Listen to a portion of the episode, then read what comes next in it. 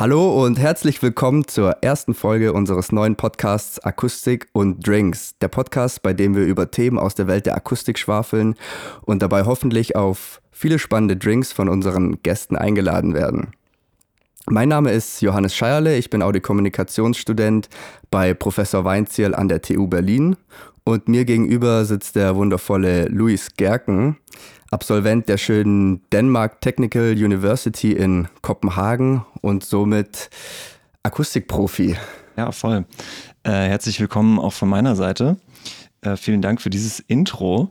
Äh, ich freue mich ebenfalls sehr auf unsere allererste ofenfrische Folge, ähm, bei der wir wie in jeder anderen Folge auch einen Gast eingeladen haben. Uns gegenüber sitzt ähm, Adrian Addi, auch genannt ähm, der uns wie jeder andere Gast ordnungsgemäß einen Drink serviert hat. Das ist übrigens der einzige Grund, dass wir den Podcast machen. Moin Adi. Ähm, moin, moin. genau, hallo erstmal. Ähm, moin, was, was, steht denn hier Feines vor uns?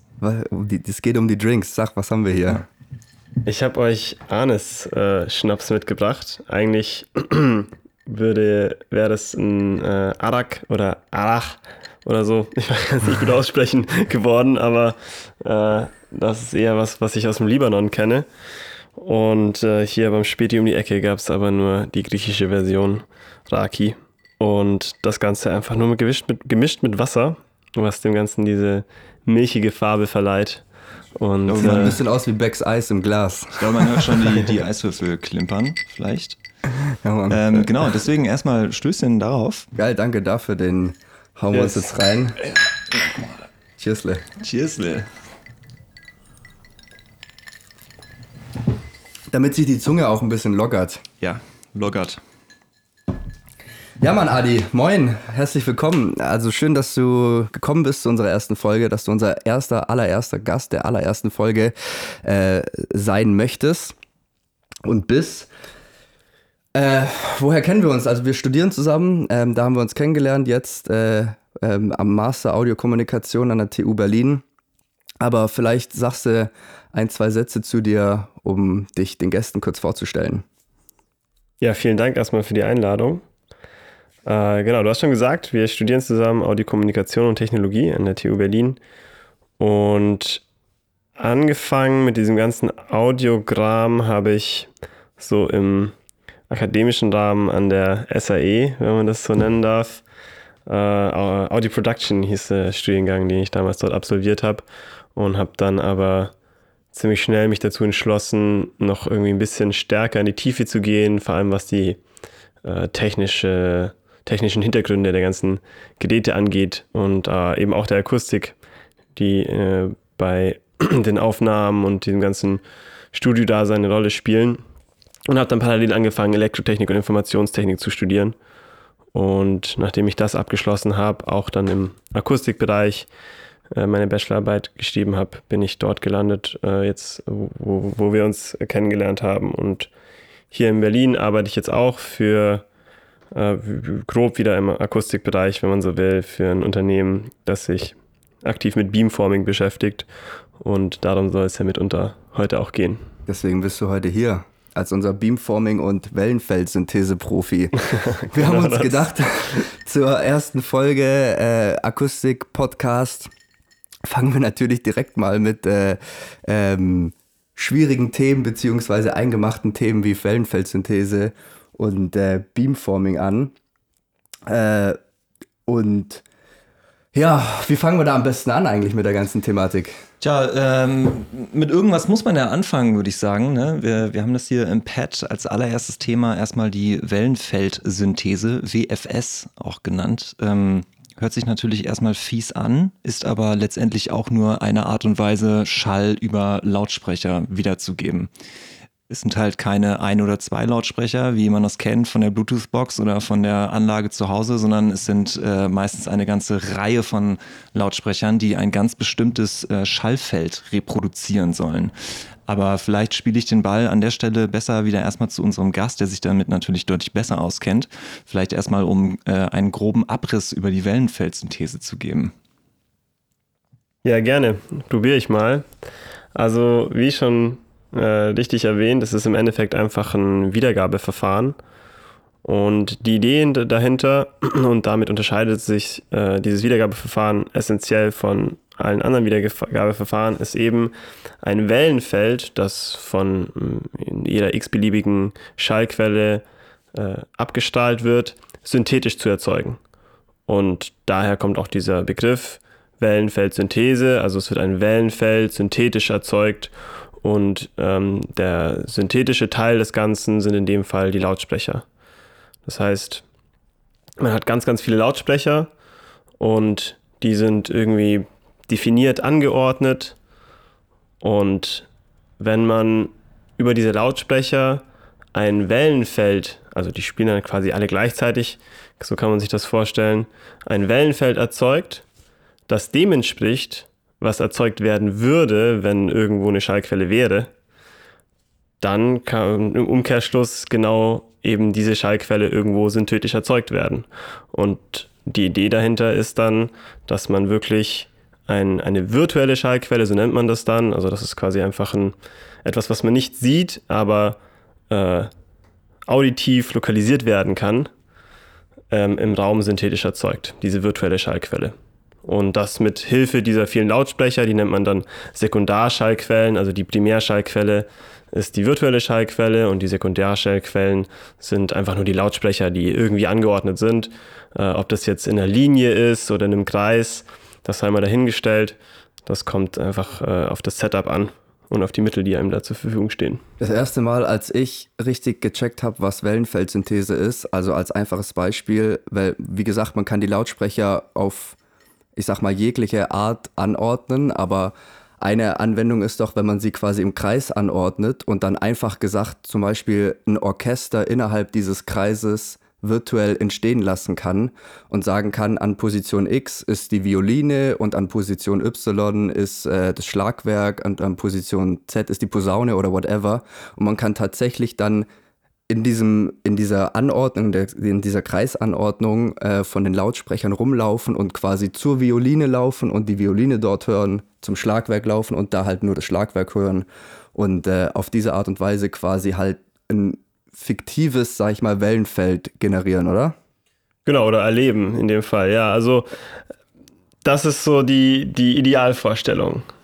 Das Ganze kommt natürlich mit äh, Limitationen. Es ist nicht alles so ähm, perfekt möglich, wie man das vielleicht in der Analysis äh, berechnen könnte. Wir ähm, leben dann irgendwann, also es, wir kommen einfach durch, durch die diskreten Positionen der Lautsprecher zum Beispiel an Limits und es gibt dann auch psychoakustische Phänomene, die dort reinspielen, sodass man nicht einfach rumlaufen kann und wirklich jede Schallquelle 100% an dieser Stelle ist. Aber du hast absolut richtig gesagt, so das ist, das ist quasi so das Traumziel.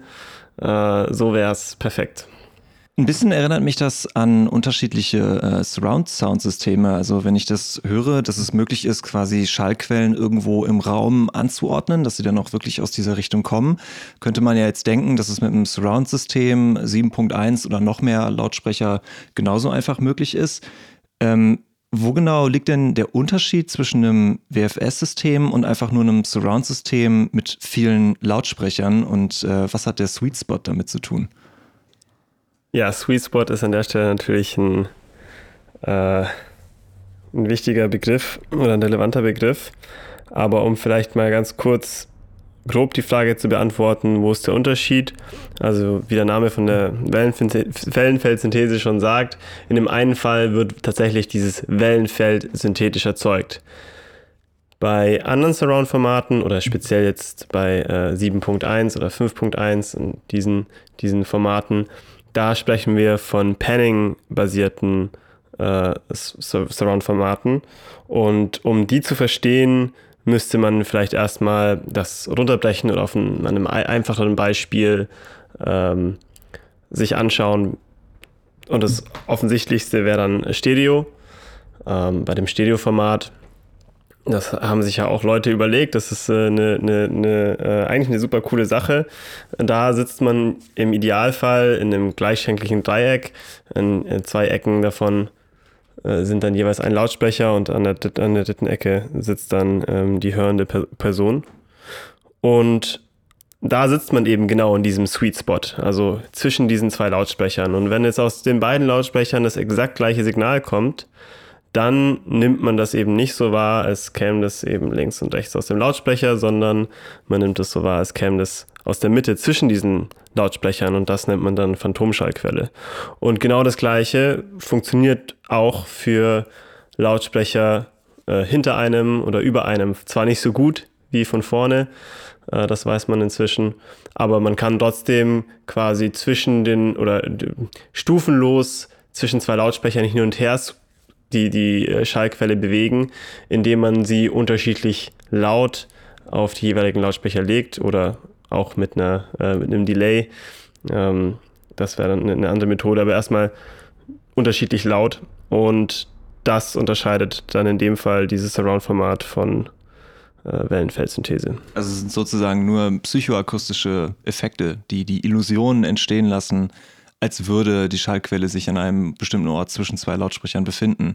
Absolut. Aber bei der Wellenfeldsynthese ist es sozusagen, wird eine echte Welle synthetisiert, die genauso bei einem ankommt, als würde sie wirklich aus dieser Richtung kommen. Richtig. Das und man könnte sich eben um diese Quelle, wie Johannes ja vorhin schon gesagt hat, ne, das, das würde man quasi durch so ein Orchester laufen, im, im Idealfall. Ja, jetzt bedachten wir das rein idealisiert, aber diese Schallquelle ist genau an, diesen, an diesem virtuellen, an diesem Ort, diese virtuelle Schallquelle ist genau an diesem einen Ort und egal wo ich im Raum bin, ich würde sie, ich nehme sie immer dort wahr, sage ich jetzt mal ähm, vorsichtig. Uh, und das wäre bei einem Stereo-Format oder bei anderen Surround-Formaten eben nicht so. Da hängt es extrem davon ab, wo ich selber sitze. Ja, das mhm. ist ein, ein, sehr entscheidender Unterschied. Also kann man auf jeden Fall ganz grundsätzlich sagen, dass ein Wellenfeldsysteme, Wellenfeldsystem, Wellenfeldsynthesesystem, schwieriges Wort, ähm, vor allem wenn man es versucht, so schnell auszuspucken, ähm, besser ist.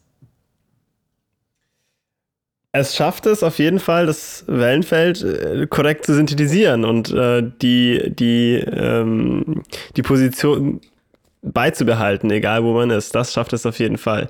Besser, hm, ja, woran wertet man das? Also das System bringt auf jeden Fall Nachteile mit sich. Und zwar ähm, allem vorweg, dass es wahnsinnig aufwendig aufzubauen ist, sehr rechenintensiv ist und unfassbar teuer ist, weil man sehr, sehr viele Lautsprecher dafür braucht. Und deswegen hat sich das bisher auch noch nicht äh, großartig durchgesetzt in äh, Heimkinos oder irgendwas dergleichen oder überhaupt in, in Kinoformaten weil äh, niemand bereit ist, dieses Geld zu zahlen. Bisher wurde das überwiegend im sehr akademischen Umfeld getestet und äh, kommerziell gibt es nur ein Unternehmen, von dem ich weiß, das versucht das umzusetzen. Ja, Holoplot. Genau, ja.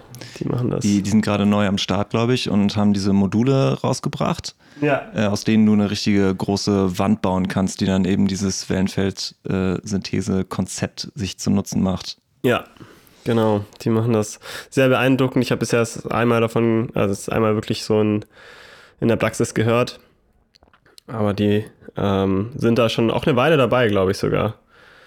Die, also seit zehn Jahren oder so, glaube ich. Ich weiß es gar nicht. Okay. Ja ich habe jetzt erst neulich davon gehört, dass ja. sie ein neues System rausgebracht haben. Ja, X, genau. X1 heißt genau, es, das sind ne? die neuen Lautsprecher, ja. Das heißt, es ist eher nicht damit zu rechnen, dass irgendwann in näherer Zukunft äh, sich WFS-Systeme für den Heimbereich etablieren oder ist eher Profisegment?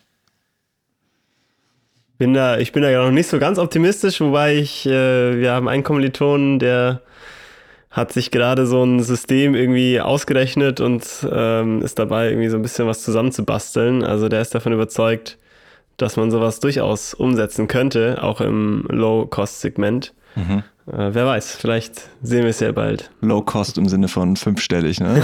Wahrscheinlich. Ja, gut, ein paar Lautsprecher braucht man auf jeden Fall und die sollten dann halt auch ein bisschen was können und ja, das summiert sich dann schon auf.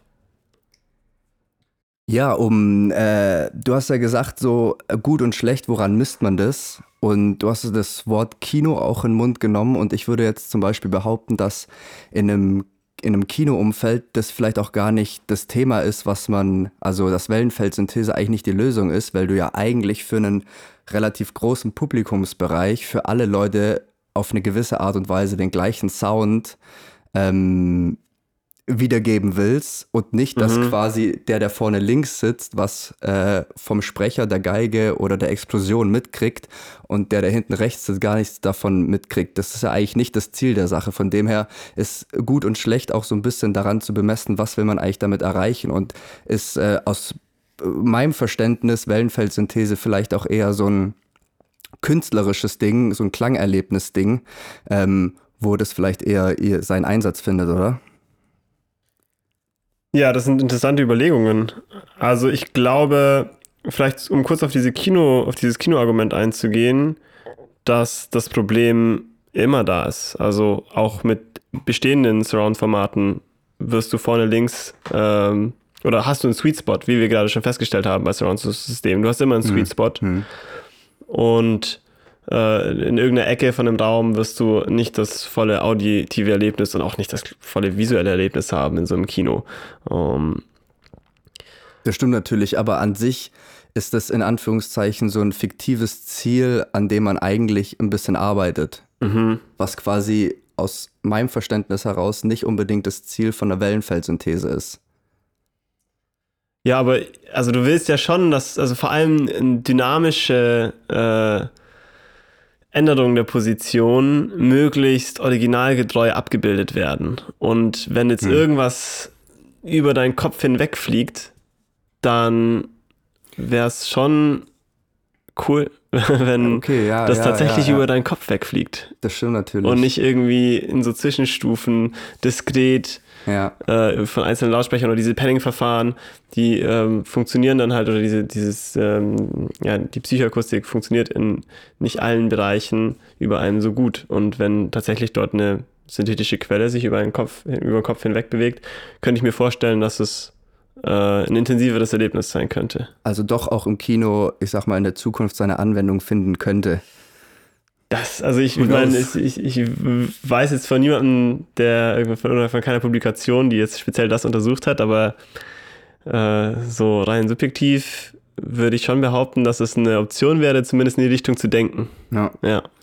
Also ich denke mal, es ist natürlich äh, extrem schwer bis unmöglich, das abzuschätzen, aber ich stelle mir doch die Frage, ob das sinnvoll ist, so viel zu investieren in das Hörerlebnis in einem Kino, wo ich nicht 100% sicher bin, ob überhaupt wirklich alle das mitbekommen würden, ob Mhm. da jetzt gerade 10 Lautsprecher in einem Kreis angeordnet sind oder 100 Ja. äh, und ob das jetzt wirklich stufenlos äh, sich im einen rumbewegt oder, oder mit gewissen Abständen und Phantomschallquellen, ist, ist die Frage. Fair. Aber ich meine, mit dem Argument hinterfragst du grundlegend äh, Jeden Job- audiotechnischen Ja, Fortschritt genau. so. Die Konsumgesellschaft hinterfrage ich wer, wer, wer, wer versteht's, wer nimmt's wahr?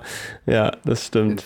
Aber um da auf deine Frage noch mit dem künstlerischen oder der Anwendung sonst so einzugehen, also ich weiß von ähm, Holoplot jetzt auch, weil äh, ich auch aktiv verfolge, was sie so machen, dass sie auch damit werben, dass man diese Systeme in eher pff, sehr ähm, ja, eher technischen Anwendungen oder, oder funktionalen Anwendungen äh, auch ähm, einsetzen kann. Zum Beispiel Flughäfen oder Bahnhöfen. Mhm. Also Mhm. wirklich, wo es einfach nur darum geht, irgendeine Information zu übertragen, Sprache zu übertragen. Äh, da, da, das, das erwähnen sie so am Rand. Aber ich bin bei dir. Ich glaube, am intensivsten ist dann am Ende oder am interessantesten, zumindest auch aus meiner Perspektive, sind dann im Endeffekt die, die künstlerischen Anwendungen. Das heißt, mit so einem System ist es nicht nur möglich, ähm, Schallquellen irgendwo im Raum anzuordnen, sondern es ist zudem auch möglich, Schallquellen, also einen, einen Schallstrahl sehr fokussiert in eine bestimmte Richtung zu lenken. Einen Beam. Ein Beam. Das ist ja dann quasi, wow, wow, ups, äh, Beamforming. Ich würde würd mal, bevor wir zu Beamforming kommen, noch mal äh, kurz, äh, weil du das auch öfters angesprochen hast bei Wellenfeldsynthese von, von äh, Limitations quasi. Also was, was kann Wellenfeldsynthese-System denn zum Beispiel nicht, beziehungsweise wo sind vielleicht Grenzfrequenzen, wo das arbeiten kann oder wo sind sonstige Bausteine noch an dem System, die, ich sag mal, noch nicht funktionieren oder vielleicht auch gar nicht oder nie funktionieren. Also die Idee, auf der die Wellenfeldsynthese beruht, die mathematische Überlegung dazu, die ist schon sehr, sehr alt. Und in der Analysis, also in der, in der Mathe, die dort angewendet wurde, da ähm, hat man in dieser theoretischen Überlegung quasi unendlich viele, unendlich nah beieinander liegende Lautsprecher, also Sekundarschallquellen. Und das ist in der Praxis natürlich nicht möglich. Man hat eine gewisse Anzahl von Lautsprechern, die einem zur Verfügung stehen und die können auch nicht unendlich nah beieinander liegen aus äh, offensichtlichen Gründen. Also die haben halt einfach eine gewisse Größe und man reiht die auch nicht unmittelbar aneinander, äh, sondern hat halt einen gewissen Abstand zwischen diesen Lautsprechern. Und dann kommt noch dazu, dass man das auch nicht auf einem ganzen Volumen hat, sondern vielleicht nur in einem Kreis, also auf einer Ebene ähm, positioniert. Weil ja, wie wir schon gesagt haben, es ist einfach wahnsinnig teuer. Die Lautsprecher, die man da verwenden will, sollen auch nicht die günstigsten sein und ähm, es wird sehr schnell sehr viel Geld. Und äh, dieser diskrete Abstand zwischen den Lautsprechern, der bestimmt im Endeffekt die obere Grenzfrequenz des Systems. Ähm, da gibt es tatsächlich voneinander abweichende äh, Formeln in der Literatur, aber so grob kann man sagen, äh, dass. Es, es, ist also quasi nicht nur der Abstand von den Lautsprechern, von den einzelnen zueinander, dass da quasi eine Wellenlänge reinpasst. Also die klassische äh, äh, Wellenlänge äh, mit Schallgeschwindigkeit Formel, ja, doch, die würde man tatsächlich da schon hernehmen. Also wenn ich jetzt zum Beispiel einen also. Abstand von 10 cm habe, dann habe ich äh, die Schallgeschwindigkeit, sagen wir äh, 343 Meter pro Sekunde, geteilt durch 10 cm, dann bin ich bei äh, ungefähr 3,5 Kilohertz. Und das ist dann die obere Grenzfrequenz. Es hängt tatsächlich auch noch vom Winkel ab, aber bei diesen theoretischen Überlegungen, da geht man eben auch von gewissen Wellenfronten aus. Ähm, und das, das trifft nicht auf jedes äh, synthetische Wellenfeld dann zu im Ende. Ähm, aber vereinfacht kann man wirklich einfach diesen Abstand der Lautsprecher äh, und, und diese Überlegung mit der Wellenlänge äh, also hernehmen. Je, je, mehr Lautsprecher man nimmt und je enger man die zusammenpackt, desto höher liegt die obere Grenzfrequenz. Genau. Und die untere Grenzfrequenz? Wie, also und die untere Grenzfrequenz? Die untere Grenzfrequenz? mhm. Naja, also. Wie sieht's denn aus? Sag doch mal. Es ist ja schon mal so, dass wir tiefe Frequenzen gar nicht so gut orten können. Also wie mhm. diese, diese äh, Regel von, man kann den Subwoofer hinstellen, wo man will. Mhm. Ähm, was natürlich nicht hundertprozentig stimmt. Aber deswegen, aus diesem Grund, dass wir tiefe Frequenzen gar nicht so gut orten können, ähm, spielt die untere Grenzfrequenz nicht so eine bedeutende Rolle, wenn es jetzt nur darum geht, ein Wiedervergabeverfahren äh, vorzustellen. Das heißt, also unterhalb dieser unteren Grenzfrequenz könnte der Schall durchaus immer noch wiedergegeben werden, nur eben nicht mehr unter Benutzung der Funktionsweise des Systems. Und deswegen ist es auch irrelevant, ob äh, ob das da noch funktioniert. Aber also der Schall ist schon da, nur lässt er sich nicht mehr so gut orten. Das ist aber nicht so wichtig, weil wir den Schall bei der Frequenz sowieso nicht mehr so gut orten können. Ich, ich bin eigentlich ziemlich fest davon überzeugt, dass der Schall an der Stelle auch äh, synthetisiert werden kann. Aber dadurch, dass äh, im Rahmen meiner Untersuchung äh, im Rahmen meiner Untersuchung war die untere, wurde die untere Grenzfrequenz nicht durch das Wellenfeldsynthesemodell äh, definiert, sondern durch das äh, System, mit dem wir das Wellenfeldsynthesemodell untersucht haben. Ähm, also das Mikrofonarray, zu dem wir gleich noch zu mhm. sprechen kommen mhm. werden. Und ähm, dadurch, dass das der limitierende Faktor war, haben wir diese Überlegungen speziell auf das Wellenfeldsynthesesystem an der Stelle gar nicht äh, angesetzt. Da muss ich ehrlich zugeben, müsste ich selber nochmal nachschlagen. Ja, ey, wir sind hier auch alles noch Studenten, ne? Und äh, du bist, ich sag mal, auch in Anführungszeichen. Ich nicht, aber.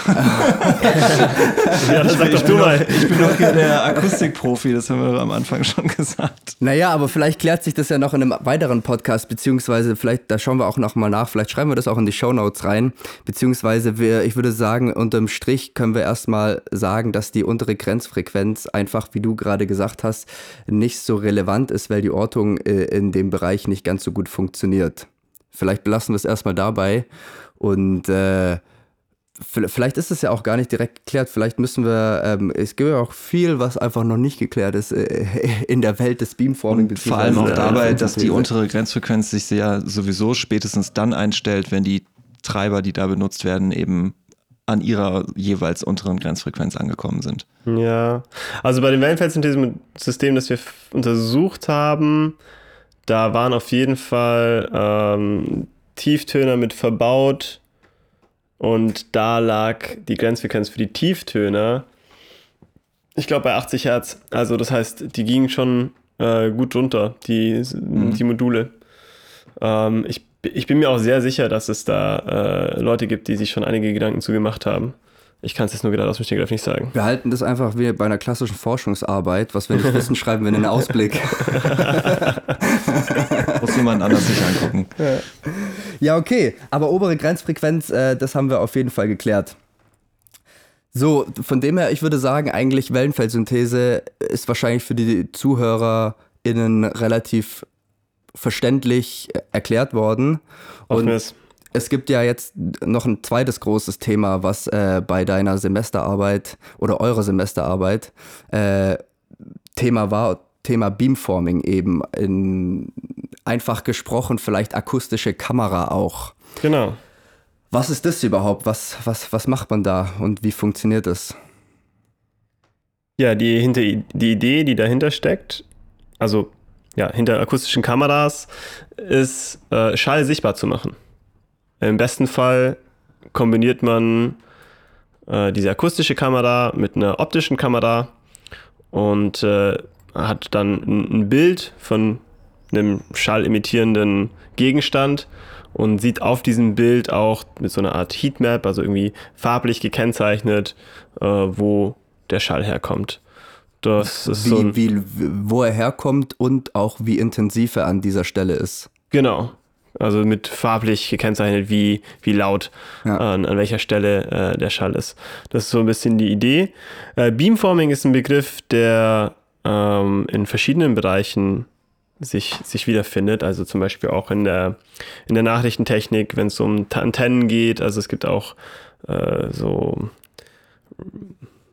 diese ganzen Router, die zu Hause stehen, die halt auch äh, mit Antennen, mit Beamforming arbeiten. Aber wir wollen uns jetzt heute auf die ähm, akustische Anwendung beschränken.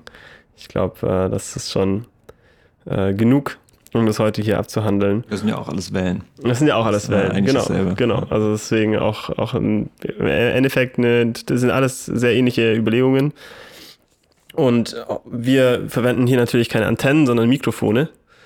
Ähm, das heißt, man braucht fürs Beamforming und für diese akustischen Kameras, man nennt das auch Mikrofon-Arrays, weil es eben ganz eine Anordnung von vielen Mikrofonen ist, ähm, hat man Mikrofone, die in einer speziellen Art und Weise äh, angeordnet sind. Also so, ich weiß nicht, vielleicht einfach um die 60 Mikrofone, sage ich mal. Es kann, können auch ein bisschen weniger sein. Unter 20 macht es dann irgendwann äh, nicht mehr so viel Sinn.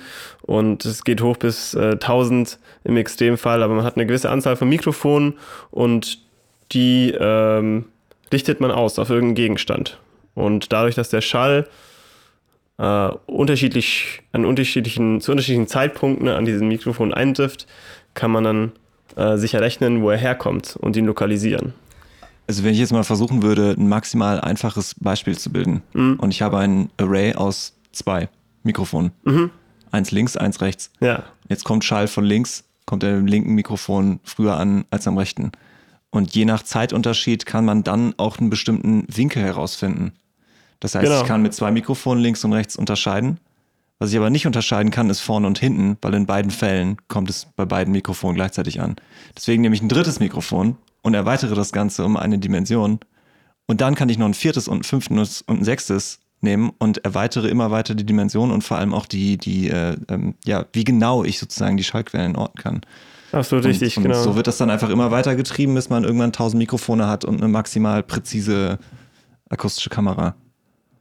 Kann man so sagen, genau, ja.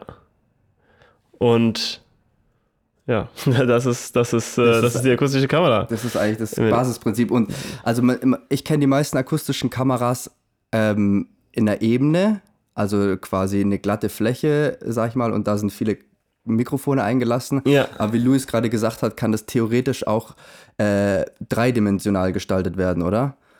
Beziehungsweise das ändert dann quasi, also es gibt ja bei einer, bei einer, wenn man es in einer Ebene anordnet, kenne ich, dass es quasi so einen Focus-Point gibt, beziehungsweise eine Fokusfläche, wo das gut funktioniert und davor dahinter nicht.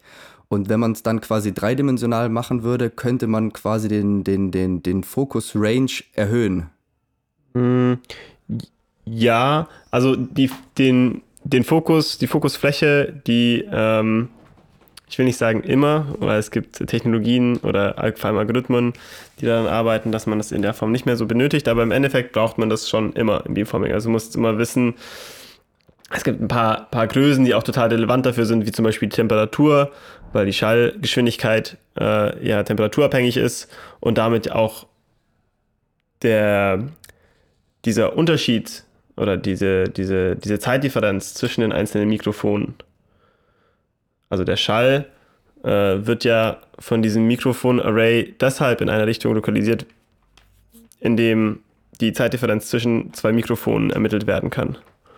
Und diese Zeitdifferenz ist dann abhängig von der Schallgeschwindigkeit und die ist abhängig von der Temperatur. Hm. Und diese Temperatur muss man im Rahmen von Messungen mit Mikrofonarrays auch immer dokumentieren. Das mhm. ist sehr, sehr wichtig. Mhm. Stimmt, wenn sich die Schallgeschwindigkeit ändert, dann ändert sich natürlich auch die, der Zeitunterschied für die jeweilige Richtung. Und wenn die Mikrofone das sozusagen nicht wissen, ja. dann werden sie äh, die Schallquelle ja. falsch orten. Und je größer das Mikrofonarray, desto größer der Einfluss. Und je größer der Abstand zur äh, Schallquelle, desto größer ist auch da wiederum der Einfluss. Also wenn ich jetzt ein riesiges Mikrofonarray habe und die Schallquelle ganz weit weg ist, dann äh, muss ich auf jeden Fall auch sehr geringe Temperaturschwankungen schon berücksichtigen. Mhm. Das bringt mich eigentlich direkt wieder zu dem Thema, äh, wie bei der Wellenfeldsynthese auch, äh, wo sind die Limitations, wenn du von Abstand redest mhm. ähm, und ich vielleicht von Focus Point gerade. Ähm, in, wie kann man sagen, in welchem Abstand kann man messen beziehungs und dann halt auch wieder frequenziell betrachtet, wo, wo da die Limitations sind? Ähm, hängt wahrscheinlich auch wieder einfach von dem Abstand der Mikrofone zusammen, nehme ich mal an. Ähnlich genau. wie bei der Wellenfeldsynthese. Absolut, das ist wieder der limitierende Faktor. Also die untere Grenzfrequenz äh, ist abhängig in dem Fall von dem maximalen Abstand von zwei Mikrofonen innerhalb dieses Arrays. Und die obere Grenzfrequenz, genauso wie bei der Wellenfeldsynthese vorhin, der Abstand zwischen den Lautsprechern, das ist hier auch wieder geringste, der geringste Abstand zwischen zwei Mikrofonen innerhalb dieses Arrays. Okay, dadurch haben wir also die obere und die untere Grenzfrequenz definiert. Gibt es vielleicht noch andere wichtige Informationen oder Limitations, die beim Thema Beamforming zu nennen sind? Ja, grundsätzlich ist die Technologie ähm, abhängig von wahnsinnig vielen anderen Faktoren, auch gerade dann im Post-Processing, also im, in der Bearbeitung der Daten, äh, lässt, lässt sich algorithmisch noch extrem viel äh, machen. Darauf müssen wir jetzt hier im Detail gar nicht eingehen, aber ich glaube, einen ähm, relevanten Faktor gibt es auf jeden Fall noch zu nennen, und zwar die Anordnung der Mikrofone innerhalb dieses Arrays. Und mh, mm, ähnlich wie man vielleicht die Impulsantwort von Räumen kennt oder auf allgemein auf ein System, also irgendwie mm, man schickt ein Signal in so ein System rein und man er erkennt eine Antwort, die einfach nur durch dieses System entsteht, ähm, kann man das bei einem Mikrofonarray auch äh, ähnlich betrachten, äh, wenn man eine definierte Schallquelle, also so einen einzelnen Punkt betrachtet, dann äh, erkennt man, dass dieser Punkt nicht ideal abgebildet wird, mhm. sondern wie so Nebeneffekte, Nebenkeulen, auf Englisch Side Lobes, ähm, zu sehen sind in dieser akustischen Karte, also in dieser Heatmap. Und das sind Effekte, die man ja eigentlich nicht haben will. Und die sind mitunter eben abhängig von der Anordnung der Mikrofone.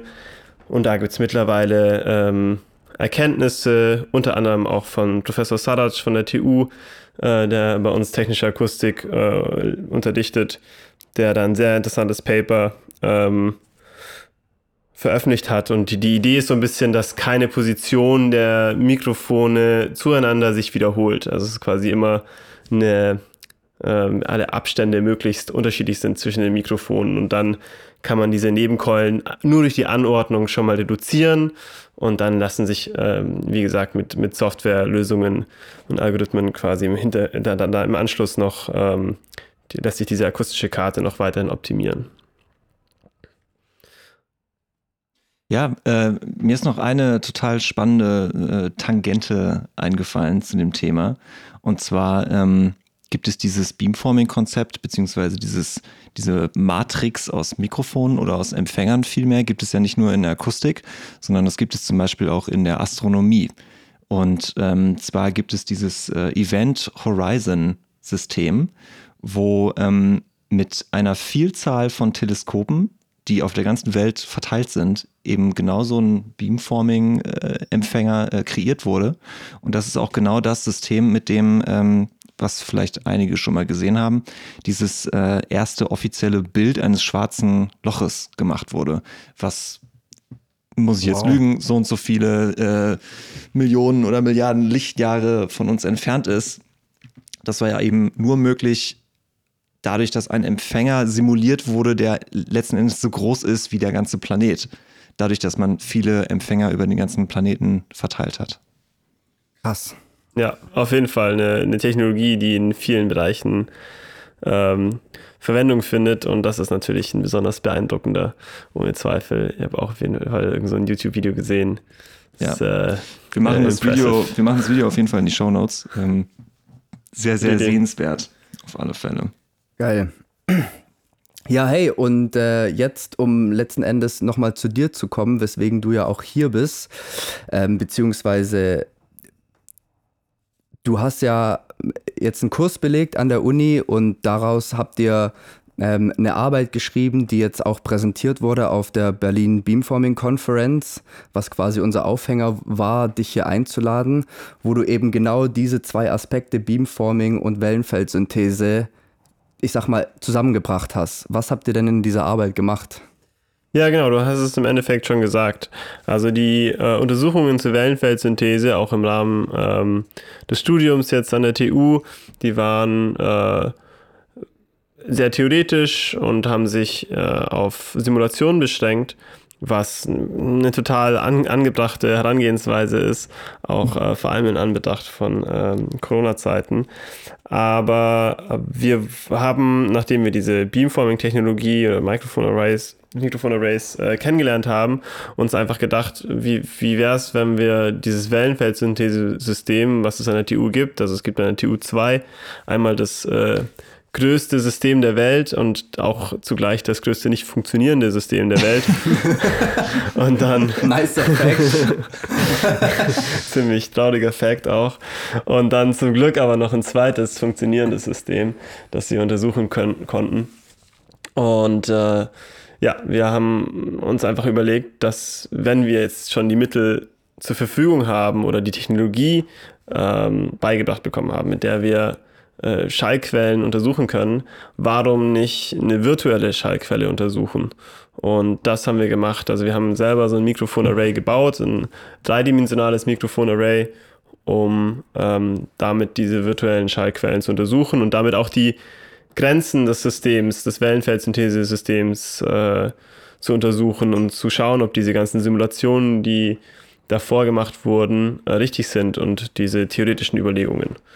Das war das Ziel. Ihr habt also quasi Signale, was auch immer für Signale, vielleicht Sinustöne, kannst du gerne gleich sagen, ähm, über die Wellenfeldsynthese abgespielt, an einem pro, ähm, programmierten Ort quasi, an einem definierten Ort und habt dann quasi, weil das Wellenfeldsystem ähm, ist ja quasi zweidimensional, also in einer Fläche, as far as I know zumindest. Mhm. Und da ja, habt ihr dann quasi eine akustische Kamera, da, Kamera darüber gehängt und geguckt, ob das funktioniert.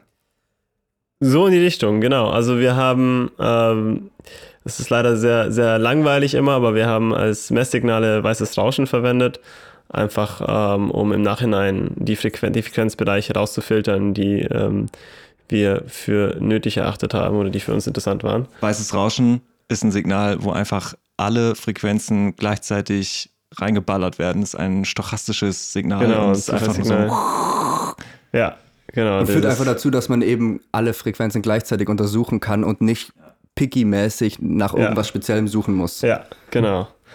Ähm, dieses, dieses Signal haben wir äh, mit dieser virtuell Schall, virtuellen Schallquelle äh, in den Daumen positioniert. Wir haben es uns natürlich nicht nehmen lassen, auch ein bisschen dumm zu spielen und äh, Musik durch den Daumen zu schicken und noch zu modulieren und äh, äh, hin und her fetzen zu lassen. Aber jetzt für den Forschungsteil haben wir nur weißes Rauschen äh, abgespielt.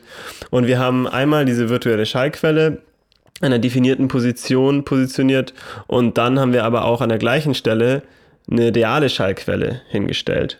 Einen sogenannten Dodekaeder, das ist einfach eine, eine Schallquelle, die möglichst äh, in alle Richtungen abstrahlt und haben das gleiche Signal darüber abgespielt, um dann quasi die virtuelle Schallquelle und die reale Schallquelle miteinander vergleichen zu können, um damit auch zu sehen, wo sind denn die Grenzen äh, des, des Mikrofonarrays, weil die, die reale Schallquelle, die äh, sollte alles ideal natürlich abgeben, äh, abspielen und wiedergeben und die äh, virtuelle Schallquelle, davon wussten wir auch, dass sie mit gewissen Limitationen wiedergegeben wird und die wollten wir mit dem Mikrofonarray dann untersuchen. Äh, das heißt, wir hatten die reale, Schall- reale Schallquelle als Referenz und die virtuelle Schallquelle, die wir untersuchen wollten. Und wir haben das Mikrofonarray nicht drüber gehängt, sondern wir haben eben so ein L-förmiges, äh, dreidimensionales Array gebaut, also L-förmig und dann um 45 Grad gedreht, dass sie quasi wie so als Winkel im Raum stand. ist vielleicht ein äh, bisschen schwer vorzustellen, aber Wie, so, wie, wie, wie der Mund von Pac-Man. ja, Zum, zum, so. zum Essen hingerichtet. genau, so sozusagen. richtig den, den, die Schallquelle, die sie aufessen will.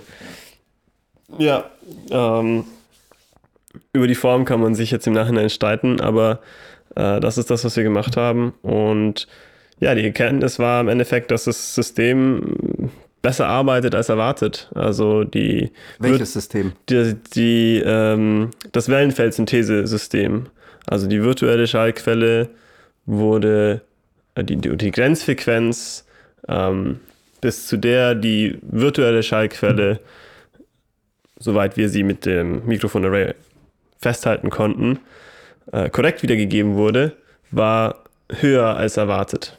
Also höher quasi als der Lautsprecherabstand von dem Wellenfeldsynthese-System zueinander. Korrekt, genau. Das ist auf jeden Fall eine interessante Erkenntnis. Ja, zur, Abwechslung, zur Abwechslung mal eine positive äh, Erkenntnis und nicht nur, man weiß es nicht, man kann es nicht sagen, wie in so vielen Papern. Genau, also dann ab, ab, ab 5 Kilohertz war auch dann wirklich Sense, dann wurde die virtuelle Schallquelle irgendwo äh, erkannt und nicht mehr da, wo wir sie erwartet haben. Aber das lässt sich wahrscheinlich, also jetzt rein durch die Messung noch nicht definieren, warum es denn besser funktioniert als gedacht. Das ist wahrscheinlich auch was für ein Ausblick. das ist was für ein Ausblick. Naja, die Überlegungen zur oberen Grenzfrequenz, ähm, die beinhalten eben noch ein paar weitere, ja, Limitationen will ich es nicht nennen, aber einfach ein paar weitere Überlegungen, die da vorausgesetzt wurden. Und die stimmen nicht oder lassen sich nicht zu 100% auf das System übertragen, das wir dort untersucht haben. Also das spielt da vielleicht auch eine Rolle. Ähm, es werden nicht für alle äh, Array-Geometrien, also nicht Mikrofon-Array in dem Fall, sondern äh, das ist ein bisschen irreführender Begriff, den ich jetzt verwendet habe, sondern nicht für alle Lautsprecheranordnungen vielleicht besser, ähm, gibt es da klar definierte Formeln. Ähm, das könnte man in der Simulation bestimmt auch noch weiter untersuchen. Wir haben dieses System nicht explizit jetzt im Rahmen dieser Untersuchung nochmal äh, simuliert. Also da lässt, lässt sich auf jeden Fall noch ein äh, bisschen dumm experimentieren für Interessierte. Wir packen ähm, das Paper von euch, gibt es auch online wahrscheinlich Ja, das ist free, der- free zu gucken. Genau, Äh, auf der d- d- BBC-Homepage. Das also packen wir auf jeden Fall auch noch mit in die Shownotes rein für alle ZuhörerInnen, die das interessiert, damit ihr das nochmal nachlesen könnt. Ich würde sagen, wir haben eigentlich das Thema ganz gut äh, aufgearbeitet, oder? Letzten Endes sind wir am, am Ende angekommen. Ja, würde ich auch wir. sagen. Wir können ja nochmal eine ganz kurze, kurze, knackige Zusammenfassung liefern. Ähm, helft mir gerne, ja. Wir haben über zwei große Themen gesprochen. Wir haben über Wellenfeldsynthese gesprochen und über Beamforming. Wellenfeldsynthese ist eine Art und Weise, über eine große Anzahl Lautsprecher ein physikalisch korrektes Schallfeld künstlich zu erzeugen, bei dem es tatsächlich physikalisch nachzustellen ist, dass ein, eine Schallquelle aus einer bestimmten Richtung kommt. Anders als bei herkömmlichen Systemen mit weniger Lautsprechern. Richtig, ja. Und Beamforming ist eine Mikrofonmatrix, bei der durch äh, berechnete Zeitunterschiede äh, bestimmt werden kann, wo eine Schallquelle herkommt. Das hast du äh, sehr schön zusammengefasst, ja. Ja. Mir bleibt auch nichts mehr zu sagen, außer ich hau mir noch den restlichen Raki rein. Ja, bisschen haben wir noch. Bisschen geht's noch. Und damit äh, Scheiße, schönen Abend noch und äh, Fuck.